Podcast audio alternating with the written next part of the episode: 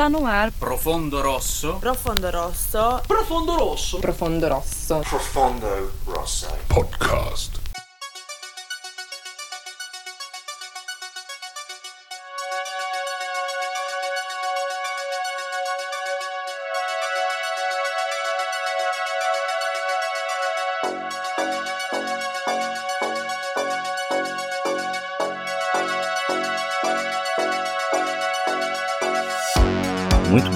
Estamos no ar, está começando mais um Profundo Rosso Podcast, o seu podcast sobre cinema fantástico na internet. Eu sou o seu host, Rodrigo Marchetti, tem aqui comigo sempre meu amigo, comentarista e produtor deste podcast, Mário Lucas Carboneiro. Olá a todos, olá Rodrigo, como estão? Então estamos aí para a segunda rodada dos filmes escolhidos pelo pessoal, pelos ouvintes e vamos lá que o filme hoje é interessante. Pois então, é o único filme que eu coloquei ali para gladiar com os teus e acabou vencendo, né? Os demais eu tomei uma sova aí, então. Antes de irmos para o filme que eu escolhi para essa enquete e vocês votaram, aqueles recadinhos que vocês já conhecem para mandar dicas, sugestões, comentários, críticas, manda um e-mail para nós no profundorossocast@gmail.com e para ficar ligado em tudo que está acontecendo nesta temporada e ainda vai acontecer, participar de enquetes, promoções e outras cocitas mais, tem que seguir a gente nas nossas redes sociais, no Instagram, arroba profundorossocast e no Facebook, facebook.com barra profundorossopodcast. Beleza? Sem mais delongas, então, vamos ao filme do dia.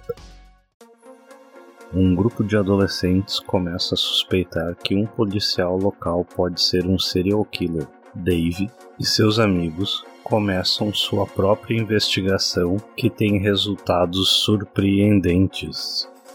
E o filme de hoje é Verão de 84, do título original Summer of 84 de 2018. Verão de 84 tem a direção de François Simard, Anouk Whistle e Johan Carl Whistle. O roteiro fica por conta de Matt Leslie e Stephen J. Smith. A partir de agora, esse programa terá spoilers. Então, se você ainda não viu Verão de 84, corre lá, tem na Amazon Prime Video, infelizmente só dublado por Amazon, né? Vamos melhorar isso aí. Mas tem lá, quem quiser se aventurar, vai lá, assiste e depois volta aqui, porque aqui a gente faz uma análise aprofundada. Bora! Hora do show, porra!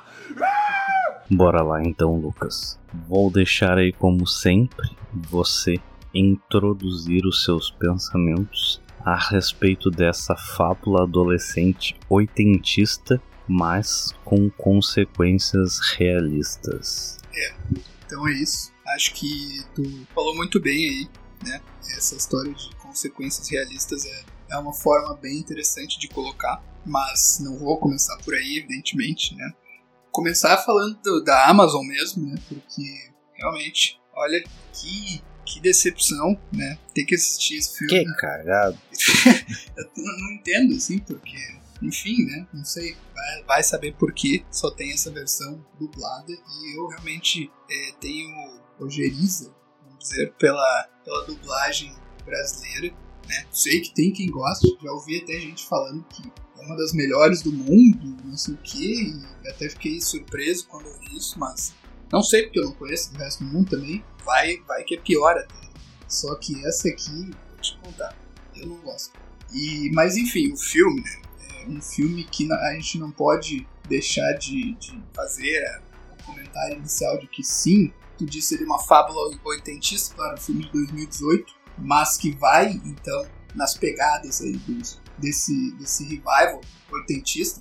Já teve vários revivals oitentistas Sim. Não só no cinema, na música, etc, etc. Tentativas. Mas não tem como não fazer a comparação ali com Stranger Things. Todo mundo já falou isso, uma coisa que já foi muito batida, então não quero nem fixar muito, mas não tem como não dizer que vem nessa, nessa onda aí e se aproveita um pouco dessa onda. mas realmente um filme que, que se destaca, mesmo que venha nessa, alguns vão dizer numa ondinha, numa modinha que seja, mas é um filme que se destaca, é um filme que é muito bem executado. A gente vê, né, às vezes um filme é, tem uma boa história, mas não é tão bem executado. Esse caso é um filme bem executado, como sempre tem seus probleminhas que a gente pode falar depois. De às vezes forçar muito a mão nesse, nesse negócio, o dentista, fica um pouco caricato, não, umas coisas muito leves, nada que, que vá destruir assim a experiência do daquele que está assistindo. Então, um filme que nesse, nesse quesito é bom, né, no quesito técnico da música, etc, etc, cria um ambiente, consegue criar um ambiente, consegue te fazer acreditar que é mais ou menos ali anos 80. Eu, eu ainda acho que, por exemplo, Stranger Things, para puxar a comparação, faz isso melhor ainda. Né? Claro, é uma série, tem mais tempo, etc, etc, a gente sabe. Provavelmente muito mais dinheiro também, enfim mas, mas esse filme não fica muito atrás. Só que o que chama muita atenção é realmente o final. Não tem como dizer que não, eu sei que tu vai falar também com certeza disso. E é o que chamou atenção, porque vai indo com o filme até certo ponto e pode até ficar um pouco cansado, assim, com a. Tá indo, tá legal, gosto. E aí, mas quem não sabe nada do final, eu não sabia, eu até acho que tinha ouvido alguma coisa vaga assim, a respeito, mas nem me lembrava mais é, sobre esse filme, né, sobre o final e tal. E aí, quando tu vai no final e eles fazem uma, uma virada de jogo ali, uma virada de expectativa muito grande, eles vão pelo caminho mais difícil no sentido de roteiro mesmo, de porque não é uma, não é uma escolha tradicional do cinema de quem queira se, né, ser um blockbuster, por exemplo. Eles fazem uma, uma, uma escolha difícil e acho que muito acertada. Então, acho que isso aí vai, a gente vai focar bastante daqui a pouco nesse aspecto, mas o filme se destaca mesmo por isso. Eu gostei bastante. Então, para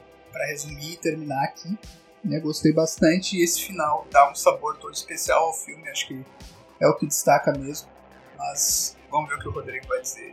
É, com certeza, o que mais chama a atenção nesse final é a pitada de realismo que os caras colocam, né? Mas é inevitável usar o Stranger Things como referência porque é a coisa mais mainstream que trouxe essa vibe dos anos 80 de novo, né? Até depois eu vou falar um pouco mais das referências que tem no filme ali mais pra frente. Mas eu tinha assistido ele há uns dois anos atrás, eu acho. Assim, acho, não me lembro se foi na mesma época que eu assisti o Turbo Kid. Acho que o Turbo Kid foi depois. Que é do mesmo trio de diretores. Primeira vez que eu vejo um filme que tem três diretores, né? Enfim. E tinha gostado bastante, assim, descobri por acaso e tal. E gostei muito dessa pegada, né? Dessa pegada anos 80, assim, que tem vários, vários, vários filmes como referência, né? Tipo, Deu a Louca nos Monstros, os Goonies, Gremlins, tem muita coisa que remete a essa época aí. E muito desses filmes tinham aquela ideia de que da fantasia, né, de, do adolescente ali que consegue resolver tudo e tem toda uma trama e as crianças bolam um plano e aí derrotam os monstros e aí quando os adultos chegam já tá tudo resolvido, Sim. né? Meio terceira temporada de Stranger Things ali né? Uma base russa no shopping, né? Tudo legal. As crianças derrotam o monstro lá. E esse filme realmente faz, como tu disse, a escolha mais difícil. Vai para um caminho mais, mais realista ali próximo no final. Tem todos aqueles atos que a gente gosta de falar, que principalmente o Lucas gosta de trazer esses arquétipos aí de, de narrativa, né?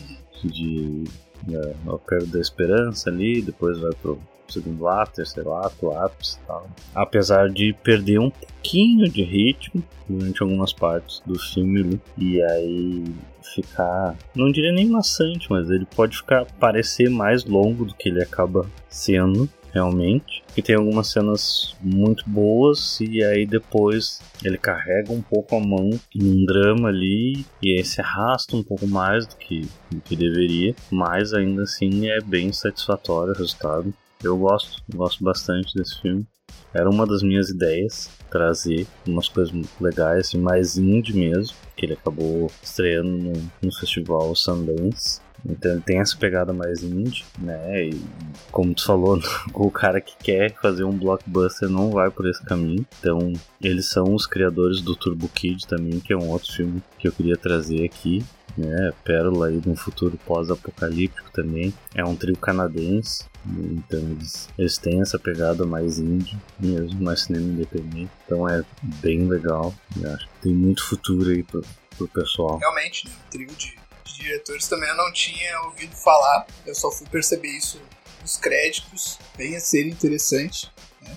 Não conhecia isso. A gente fala até às vezes de que tem três, quatro roteiristas e o pessoal já acha que dá muito problema, porque geralmente quando tem mais de um roteirista, ou mais de um não, até muitas vezes tem dois, mas mais de dois, quando já vai para três, quatro, a história tende a ser confusa, a história tende a, a ser uma mistureba, mas então tu imagina ali com três diretores, é uma coisa que poderia dar problema, imagino, mas os caras têm uma química muito interessante, porque o filme tem esse tom coeso né? Não é, um, não é uma, uma mixórdia de estilos e não sei o que mais. É uma coisa que, é, é, nesse, nesse quesito, os caras são muito bons, cinematografia e tudo mais. Chama atenção ali para começar, né, que então nós temos essa ideia mesmo dos, né, desse grupo de crianças, como fala, que é uma coisa muito anos 80. Uh, ah, até eu não sou tão conhecedor desses filmes, assim, tipo Goonies, não sei o que, eu, eu não vi, confesso. Quem, pra quem acreditar, também nunca vi o Curtindo a Vida Doidado, por exemplo, que é um filme que quem é da minha geração já deve ter visto umas 20 vezes, aquele que viu menos, né? Mas eu, era, eu gostava mais ali dos caça-fantasmas, coisas assim, na, na, época quando eu era mais novo. Né? Então ele pega essa vibe, essa vibe que tá ali no, no Stranger Things também, dos adolescentes e tal. A gente tem aqui aquele clássico quarteto, fala ali do, é desses arquétipos, então a gente tem esse quarteto o quarteto também é um arquétipo em si mesmo. Né? Então ele tem ali, sempre tem né, o, o, meio nerd ali, tem, tem um que é mais rebeldezão, né? bem, bem clássico, assim. Né? Tem aquele que é o líder ali, que é o próprio Dave, né, o personagem principal, e o outro que é o mais o outcast, o gordinho ali e tal também, então tudo bem, bem dentro desses parâmetros aí. E, e é legal, né, essa química entre eles. Não vou dizer que é, assim, é, soltar estrelas, nossa, é, é um Stranger Things da vida. O Stranger Things, vocês conseguiram fazer uma coisa fenomenal, né? Mas é bem, é bem sólido a atuação e, e, e a química entre os personagens. Então, né, não é a melhor quarteto de, de filmes de todos os tempos, mas tá muito, tá muito bom. Aí nós temos também é, ali o arquétipo da, da mulher, né? Que é um interesse amoroso. Da babysitter. Que é o quê? Ex-babysitter. Exatamente, é a ex-babá né? Nós temos um filme recente aí que é baseado nessa premissa também, que é A Babá, Netflix e tal. É, que é um filme legalzinho também. Tudo isso, né? Então até eu chamo ali a atenção. Eu concordo inteiramente quando fala ali que o filme às vezes perde um pouco o ritmo. Acho que eles não queriam fazer um filme basicão ali, uma hora e meia, que é esse, né, 90 minutos, que é uhum. um filme mais assim, mais tradicional, mais tradicional assim, né, com tudo bem, bem aparado ali. Eles queriam fazer um pouquinho mais longo para ter esse, esse ar meio indie mesmo. Então eles colocam, por exemplo, aquela cena em que a, essa, a Nick, que é a, era babado do Dave, hum. uma cena meio aleatória que ela chega na casa dele, entra. É, eu cheguei até a cogitar que fosse um, alguma coisa de sonho ali, né? Daí ela sobe no quarto e diz que não sei o quê, que, que é uma pena que ele não tinha visto ela pelada, não sei o quê. Tudo uma cena assim que é bem, bem de adolescente mesmo, assim, bem sonho adolescente, que, se for ver, não é tão necessário na história, mas eles colocam ali como uma questão estilística, né? Então.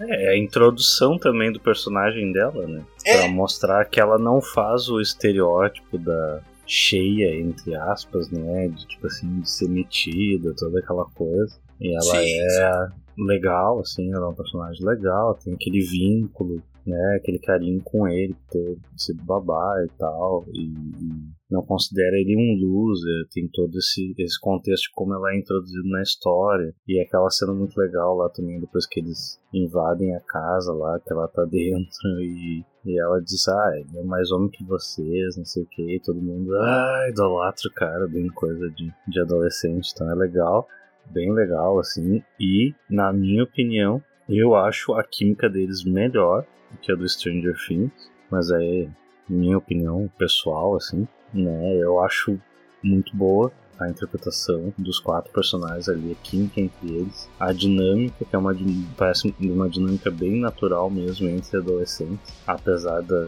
da diferença, né, as diferenças que a gente vê ali de, de tipos de, go de gostos e tudo, né, os estereótipos de filme que a gente vê, tem uma, eles têm uma relação muito próxima, muito de amigo mesmo, a zoação e tudo. Então isso eu acho bem bem calcado na realidade, assim, bem, bem próximo, bem, bem legal mesmo. Sim, eu, eu gosto, né? A gente, a gente diverge aí, mas eu acho que no Stranger Things eles fizeram um negócio, né? Também não vou querer exaltar lá os céus, mas acho muito bom, né? Ainda prefiro um pouco. Né? Mas é uma divergência nossa aqui, né? Porque pode ter algum pessoal que acha que não, eles concordam em tudo, é, é meio armado. Não, não, a gente diverge um pouco. Né?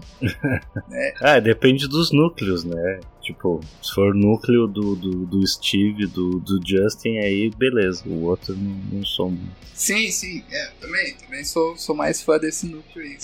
Não, depois que eles fizeram com o outro núcleo lá, com os, os interesses amorosos, eu já acho forçado. Né?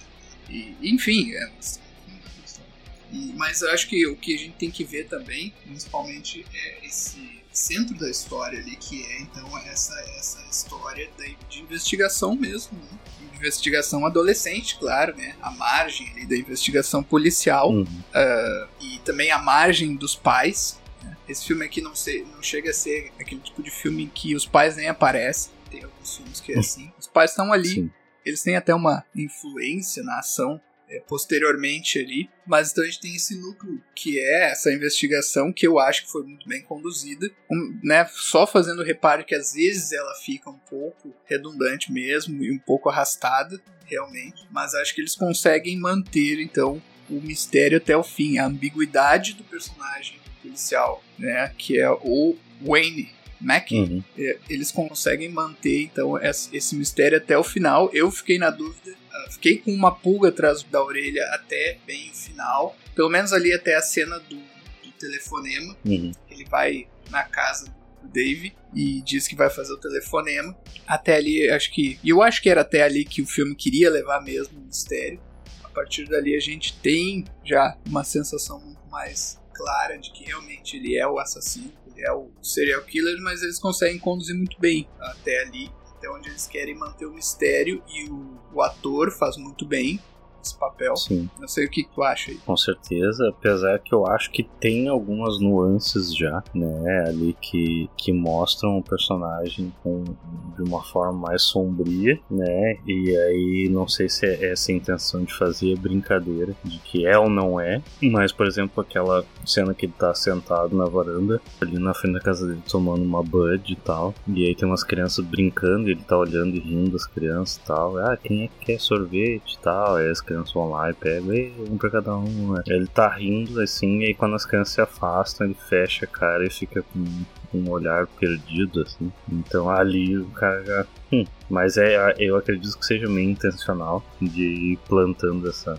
sementinha da dúvida na cabeça do espectador para brincar exatamente com isso, porque a gente já vê no início na apresentação do Dave ali, que ele é um guri que tem uma coleção daqueles jornais sensacionalistas e tal. É meio ligado em teoria da conspiração. Os amigos dele zoam ele que, né, ah não, porque aquela vez tu ligou umas luzinhas pra falar com o ZT. Então ele já tem esse passado, né, de ter umas umas, umas ideias meio loucas, assim. Então acaba perdendo um pouco da, da credibilidade. E aí o filme, no meu entendimento, ele quer ficar nessa linha tênue aí, né? Tipo, muito paranoia, é mesmo. O cara é serial killer mesmo. E aí eu vejo aquela tendência que é meio nos filmes recentes que vieram na onda do Janela Indiscreta, né? Aquela ideia de tu ter, não necessariamente o vizinho, mas ter alguém suspeito ali próximo então me, lembra um pouco isso também. Só que com essa ideia adolescente, a investigação é legal, né? Também a forma como eles colocam ali. Às vezes realmente parece redundante, mas é porque é a forma como ela se repete. Mas a explicação ali, os planos que eles bolam é legal. Tem umas cenas de suspense bacana. E eu acho que ele desenvolve bem essa questão de nunca mostrar o assassino, ou tem uma cena só que a gente vê um adolescente ser atacado, né? Mas é meio off-screen, assim, para manter realmente o mistério. E uma coisa que eu acho interessante trazer é como esse fervor da adolescência é, é muito louco, né? Porque quando aparece ali cara principal desconfia, não, pode ser um assassino em série. Aí os amigos dizem que ele tá viajando. E aí quando sai no jornal, ele fica muito feliz. E, é aí, hoje o cara mais maduro, mais adulto, o cara pensa, que loucura, que coisa mais mas sem noção. O cara fica feliz, olha aí, tem um serial killer na nossa cidade, tipo, que mata adolescente da mesma idade que a nossa. E o cara acha isso. e o cara isso acha a coisa mais fantástica que aconteceu nos últimos anos. Que, tipo, eles podem pegar. Não, seu idiota, vocês são o público-alvo do assassino em série, né? É meio muito louco. Não, mas é isso aí mesmo, né? É, essa, essa ideia que eles lançam ali, que é, poderia ficar só como uma, uma demonstração de que existe, existe uma dessensibilização para violência e é uma coisa meio televisiva, assim, né? Filme, achar que é tudo meio como um filme, como. E é isso, é essa. Só que o filme não fica só nisso, só numa crítica. Que não tem consequência, né? É, exatamente. É porque no final, não é aquele negócio que. Não, chega um momento em que eles quase são pegos, mas se safam e, uh, né, e, e conseguem prender o vilão. Não, o filme prepara, põe esse terreno para aquele final mindfuck ali, inesperado. E, e, eu acho que daí funciona muito bem, porque realmente é uma coisa real, né, essa desensibilização para violência. É, e ainda voltando só rapidamente ali para fazer um comentário sobre essa, essa ideia de se é ou não é um assassino. Eu acho que durante a maioria do tempo, na, no fundo da minha mente, assim, a ideia era que sim, é ele final vai ser revelado que é ele. E eu acho que o filme quer isso, ele conduz muito bem nesse sentido. Não, as pistas estão quase todas ali, só que aí tem alguns, alguns detalhes personagens que te fazem poder é, ter a dúvida, né? E, essa, e é, eu acho que é isso, é pra tu ficar pensando, não, deve ser, deve ser, mas sempre tem uma dúvida. Porque daí tu pensa, né? Não, o cara é policial, então faz sentido que ele tenha encontrado o walk-talk que eles esconderam ali em certa parte do, da história. Uhum. E aí, né, depois ficou meio desconfiado e aí ficou vigiando a casa do Guri, é, né? Parece um, um serial killer, mas fosse um policial, tivesse encontrado aquilo também, ele poderia ficar é, cabreiro, né? Ficar, e tentar descobrir quem é que deixou e por que deixou o tal do, do walk-talk ali na, na casa dele, né? Uhum. Então, eu acho que é esse jogo que eles fazem, fazem muito bem. Mas tu sabe, né? Quase, quase com certeza ali, tu quase tem certeza que não, deve ser mesmo. Não vai ser, não vai ter um, uma revelação final fácil. De, não, era o outro cara lá, que era o outro policial que apareceu em dado momento da história. É, eu acho o que é mais genial da história é exatamente tu trazer esse personagem do serial killer ser um policial porque isso já tira metade das suspeitas dele, né, e faz com que o discurso do Dave pareça mais absurdo ainda. Exato, isso é trabalhado, né? Inclusive os pais não acreditam, até os amigos dele desconfiam também por causa disso. Não, ele é um policial, é negócio americano, né? Policial. O policial tá praticamente pessoa acima de qualquer suspeito. Sim. O Brasil não é tanto assim, né? Mas para um americano, principalmente dos anos 80 ali, que eles enfatizam bastante, que negócio dos 80, né? Reagan, não sei o que, tem ali na frente da casa, como tem no Stranger Things também, né? Aquelas plaquinhas de, apoio ao, ao, Reagan e tal. Tem, esses são, são pequenos detalhezinhos, né? Hoje em dia também, lá nos Estados Unidos, o negócio da polícia já não é mais tanto, assim, não tem mais toda essa credibilidade. Mas naquela época era um negócio que era acima de qualquer suspeito. Né? Sim. E uma coisa que tu comentou ali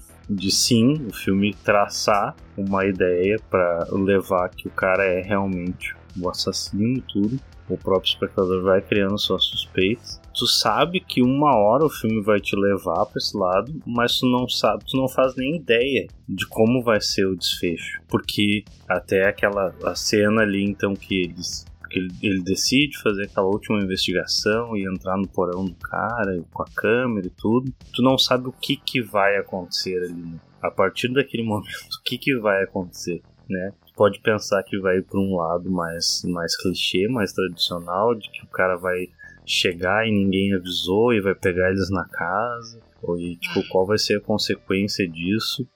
E aí o filme realmente constrói, vai para um lado diferente pra gente ter aqui aquele, aqueles minutos finais ali que lembraram um pouco Black Christmas, né? Aquela cena ali do, do né, porão, pô, o, o sótão, né? Uhum. A escadinha do sótão ali. Então acho que tem isso que é legal, da surpresa de tu tá no, na história e não saber para onde ela vai ir e realmente conseguir ser surpreendido pelo que acontece depois. E de uma forma triste eu vejo assim mas aí é que tá essa é trazer essa realidade que realmente as consequências podem ser devastadoras né? Então tira esse esse elemento da fantasia dos filmes adolescentes dos anos 80 e coloca isso de uma forma bem, bem realista com consequências trágicas assim. É, a gente pode ir, ir para essa parte já, né? O que acontece, né? Eles, eles realmente trabalham então com essas expectativas, porque isso é uma coisa que tem que ser levada em conta. Às vezes o cara nunca viu um filme desse tipo aí, ou nunca viu um filme dos anos 80, porque, sei lá, nasceu né, no ano 2000 aí, já tem gente assistindo filme hoje em dia, né, com certeza, sem dúvida. E pode nunca ter visto desses filmes clássicos aí dos anos 80, então ele não vai ter a experiência é, exata que o filme está tentando passar, mas o que o filme está tentando fazer é quebrar essa expectativa de quem viu os outros filmes, que são parecidos com esse, né? Uhum. Mais ou menos, porque até a gente levanta aí, eu já até levanto uma, uma lebre aí, por exemplo, né? Porque até o fim, até as, a, a, penúltima cena e a última cena ali, em que gênero eu enquadraria esse filme, né? Até ali ele tá sendo uma aventura para mim. Um típico filme de aventura dos anos 80, assim. Verdade. E aí, né, pô, e aí no final ele parece um filme de terror mesmo, uma coisa bem. Claro, não é um slasher, né? Não chega a ser isso, mas é um filme. Ele passa da aventura, pelo menos, por um suspense, né? Um suspense bem, bem pesado. Então, é isso. Chega a ser uma, um questionamento, assim. Em que categoria a gente poderia enquadrar esse filme, porque não é tão simples. Então, eu diria que é um, né, um gênero, sei lá, aventura, suspense, se é que existe isso. É. Boa pergunta. Porque o tom, né? A gente vê o tom do filme até, até o fim, até antes do fim, é um tom mais leve, a meu ver. Né? E aí muda. Sim. Dá uma mudança brusca, não é, tão, não é tão comum essas mudanças bruscas de tom em meio ao filme. Não é uma coisa inédita, mas também não é tão comum. E aí tem esse trabalho todo aí que tu falou, né? Essa cena aí. Então no final, eles conseguem gravar ali o porão, o cara, né? O assassino não entra no porão ali de supetão e, sei lá, tem um último confronto, mas ele simplesmente desaparece por um tempo. Eles conseguem levar, levar então. Ali já tem uma quebra de expectativa, né? Eles conseguem levar para a polícia. A polícia então acredita neles. Dessa vez. Também é uma quebra.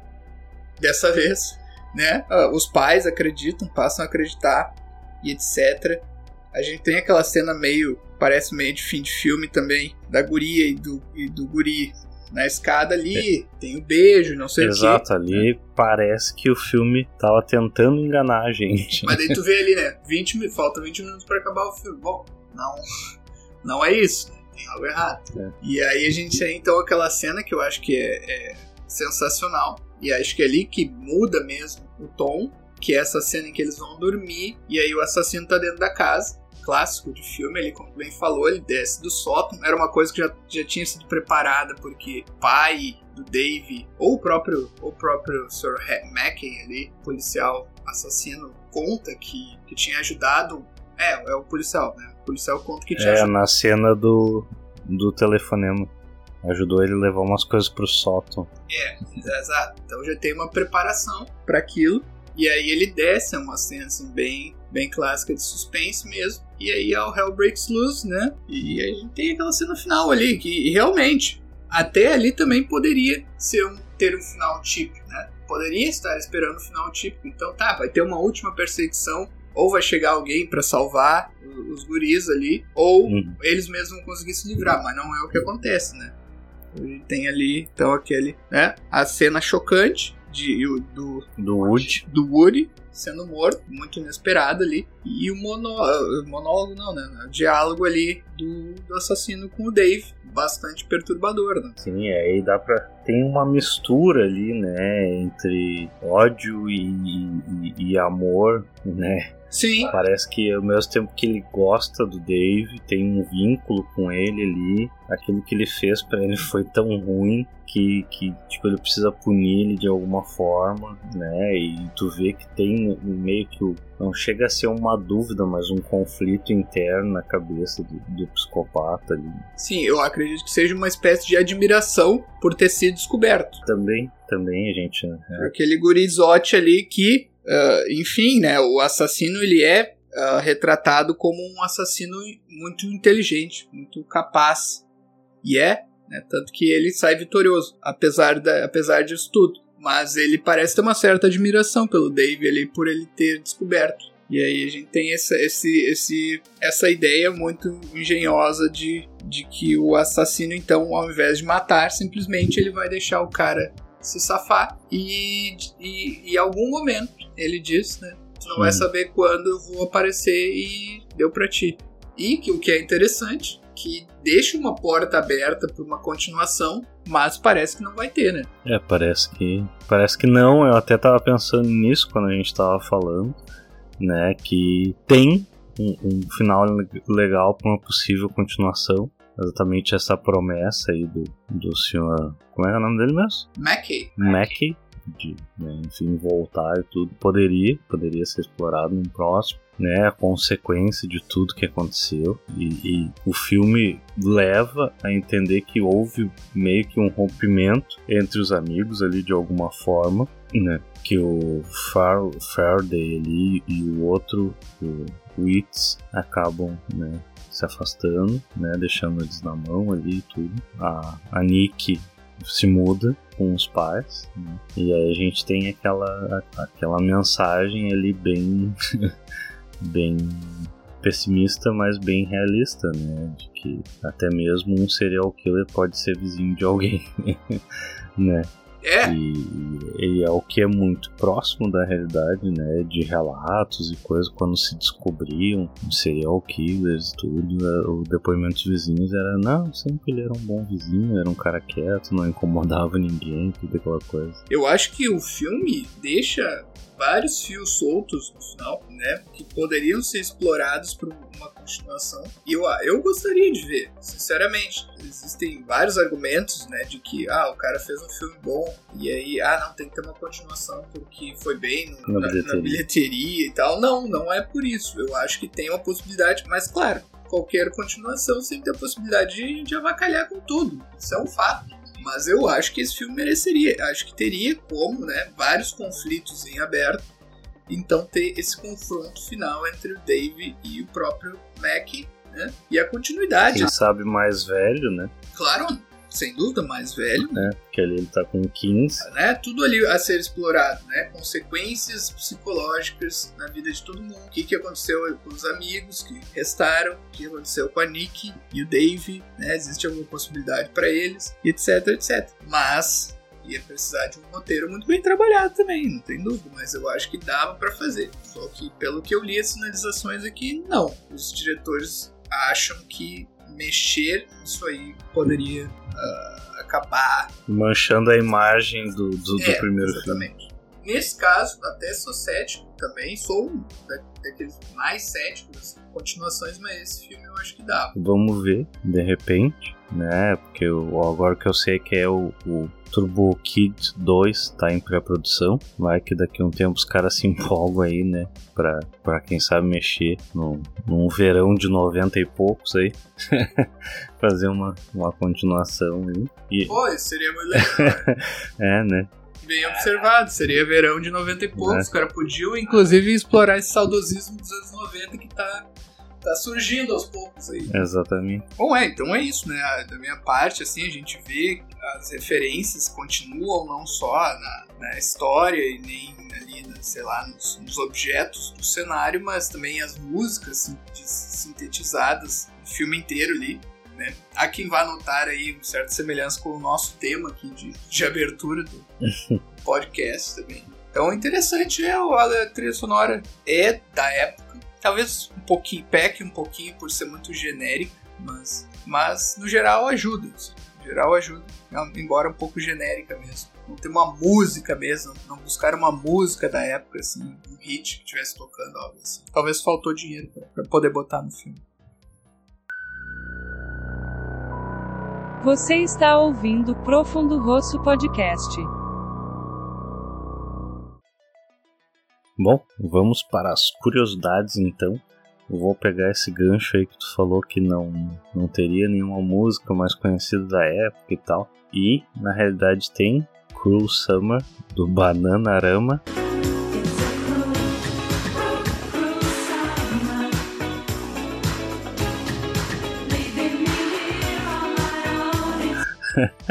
eu não sabia, Cara. eu lembrava da música, mas não, não fazia nem ideia quem é que cantava.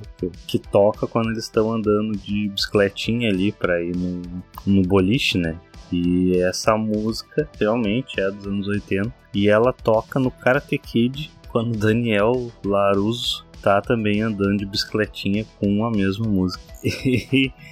E, e também Pô, considerando que o filme do Karate Kid foi lançado no verão de 84. Não é uma coincidência. Não é mera coincidência. Pô, é a segunda vez que a curiosidade me contradiz aí. Né? Realmente não, não teria como saber, porque eu não conhecia essa música. Também esse, é, é Karate Kid, para quem quiser acreditar, é outro buraco na minha cinematografia aí de filmes, filmes clássicos que eu não vi. Outra curiosidade aí também é que quando o Dave tá limpando o armário dele lá, que ele acha os walk-talk ali do G.I. Joe, dá pra ver no fundo, numa prateleirinha, um bonequinho do Turbo Kid, que é o filme anterior, o primeiro longa, que os diretores do, do verão de 84 fazem, né? Turbo Kid de 2015. E por último, então, uma das fotos dos garotos que estão sendo procurados ali que é mostrado é uma foto real de uma das vítimas do John Wayne Gacy. Para quem não sabe, era o palhaço assassino, serial killer, um dos serial killers mais famosos aí dos Estados Unidos, que matava jovens meninos entre 12 e 20 e poucos anos. Você está ouvindo Profundo Rosso Podcast. Ficaram curiosos para saber as nossas notas, já que falamos bem deste pequenino clássico oitentista? Não, quase isso. Mas antes, vamos às notas da crítica. Bem, é, então vamos lá, né? Também algumas surpresas aqui, pelo menos a meu ver, porque eu vi bastante pessoas falando bem, mas aqui no IMDB o IMDB, né? 6,7, uma nota, né? É mais ou menos a média, não é muito alta, não. Né? Então, até me surpreende um pouco, como tu disse ali, um filme indie. Uh, né? Em geral, os filmes aí, né? Eu acho que isso aqui teria potencial para ser 6,9, 7, mas enfim, não é. E no Rotten Tomatoes nós temos então 72% de críticas positivas por parte da crítica balizada e 67% por parte público. Também me surpreende um pouco. Tem vários filmes indies aí que não são muito melhores que esse, ou até nem são melhores, que tem notas maiores. Teve alguma coisa aí que segurou um pouco a nota do pessoal. Mas enfim, o que a gente quer saber é a nota de Rodrigo Marquette. Eu acho que pode ter acontecido aí é que é um filme que não é muito conhecido, né? Agora que ele, ele entrou aí nas é. plataformas de streaming, então provavelmente vai ter uma divulgação maior. Mas ele é um filme que né, é relativamente desconhecido, assim, até como eu falei uns dois anos atrás, quando eu descobri foi meio por acaso, porque fizeram, né, falaram bastante dessa questão de slasher, meio com uma pegada dos anos 80, né? Até a gente não comentou aqui, mas o próprio Witch e o ET tem as crianças com bicicleta, os, ado os adolescentes ali. Mas, cara, como a gente falou, eu gosto bastante do filme, sim. Eu acho que apesar desse, dessa quebra de ritmo, eu gosto da dinâmica dos personagens, eu gosto da história, né? eu gosto dessa, desse clima que ele tem mais leve, apesar da censura dele ser 16 anos, né? Provavelmente pelo, pela violência, pelo que acontece depois no final, pela linguagem também, né? A gente sabe. Mas eu gosto desse clima, né? Meio de comédia adolescente e que depois acaba despencando aí para um, um suspense pesado, realista. O final foge das fórmulas fáceis. Então a minha nota para ele é um 8,6, né? Gosto, acho que é um filme bom, muito bom. O pessoal deveria correr atrás aí para conhecer. E era isso. Olha aí, ah, nota bem alta aí do Rodrigo. É, eu não vou ir tão longe assim, né? Eu sou o comedido da, da dupla aqui, né? Em geral. Mas então, assim, olha, um filme muito legal. É um Tirando filme... quando se fala de Halloween e pânico, né? ah, né? Nem falamos de pânico ainda, calma. Vamos ver que nota eu vou dar pro pânico quando for a hora. O pessoal acha que é meu filme preferido. Mas é, é. Então, é um filme que é muito bom, tem que ser visto, principalmente pelas escolhas finais, pela cinematografia, que é muito boa, o tom é muito bem feito, muito, muito bem mantido. E quando muda, eles sabem fazer essa transição que não é fácil, que é perigosa, inclusive, de fazer em filmes é transição de tom, assim, uma coisa mais aventura para um suspense pesado no final. E que é chocante até por causa do contraste que faz com o, o, né, o filme que vinha sendo até ali. Mas também eu não posso deixar de dizer que em alguns aspectos é um filme um pouco formulaico, até uh, antes do final, né? No final não, como a gente falou. No final ele faz uma escolha difícil. Mas até então existe é, uma fundamentação, assim, alguns clichês, não deixa de ser, não deixa de vir na onda do, do Stranger Things. Então, tem algumas cenas que se arrastam, algumas são desnecessárias, que são é, mais ali pra, né, mexer com o público mais adolescente mesmo, ali, a guria, por exemplo, a personagem dela, ela não tem uma função muito clara na história, a não ser ser interesse amoroso, mas é uma coisa que é, é no frigir dos ovos fica um pouco barata assim. Ela poderia ter mais profundidade mesmo. Acredito que não tenha, mesmo que a gente tenha ali um drama familiar. Esses dramas familiares não são tão bem executados, não. É, então, acho que dá para pesar bem uma coisa contra a outra, os prós e os contras ali. É, né? Um filme que ainda assim muito bom e deve ser visto, principalmente por esse final que é uma, é uma coisa necessária. É, não pode a gente só ter filme baseado em fantasia, que todo mundo se dá bem no final, que serial killer pode ser derrotado por crianças de 16 anos ali, né? Às vezes é bom a gente acreditar nisso, mas também tem que ter o contraponto, que é esse filme aí. Então a minha nota é 7,9. Para não chegar no 8, acho que faltou um pouquinho. Faltou alguns detalhes ali de, de história e, né, e etc. Um pouquinho mais de inventividade. Mas enfim, é isso. Já acabou, Jéssica? Sim, acabou. Era isso, pessoinhas da internet. Gostaram deste episódio? Não gostaram? Tem uma crítica, uma sugestão para mandar pra gente? Manda aí no profondoroscast@gmail.com. Não quer mandar um e-mail? Não gosta? Não tem problema, manda um direct para nós no nosso Instagram @profondoroscast ou no Facebook facebook.com.br Profundo Rosso Podcast. Lembrando que você também pode mandar uma mensagem de áudio através da nossa página no Anchor. Quem quiser, tem o link na descrição dos episódios nas plataformas de streaming. Escolha sua favorita, escuta a gente lá e, se quiser, clica no link, grava um áudio, manda pra gente que a gente põe aqui pra galera escutar e Deixo aqui meu agradecimento a todos vocês. Continuem mandando mensagens, curtidas, comentários e compartilhamentos que continuaremos entretendo vocês aqui. Muito obrigado e deixo o espaço para o Lucas proferir seus últimos pensamentos. É meio difícil proferir pensamento, né? Enfim, isso aí. Então, não, é só, só agradecer aí o pessoal, né? É, estamos aí já, então, indo pra metade. Eu nem sei qual é o próximo filme, que fui eu mesmo que escolhi e ganhou na coisa. Mas, então, aguardamos todos é, né, no próximo episódio. Espero que tenham gostado e até mais. O próximo episódio, para quem ficou curioso e não viu o resultado da nossa votação lá, é o Giallo de Sérgio Martino Torso. Ah, isso, isso, isso. Muito bom, excelente, que concorreu com o Segredo do Bosque dos Sonhos do Fulci e acabou perdendo, né? Então mais um filme meu que perdeu aí. A escolha do próximo episódio é a do Lucas e de vocês que votaram. Então se preparem aí que teremos um Giallo no próximo episódio. Até lá, uma boa noite, bons sonhos e até o próximo episódio. Valeu! Tchau!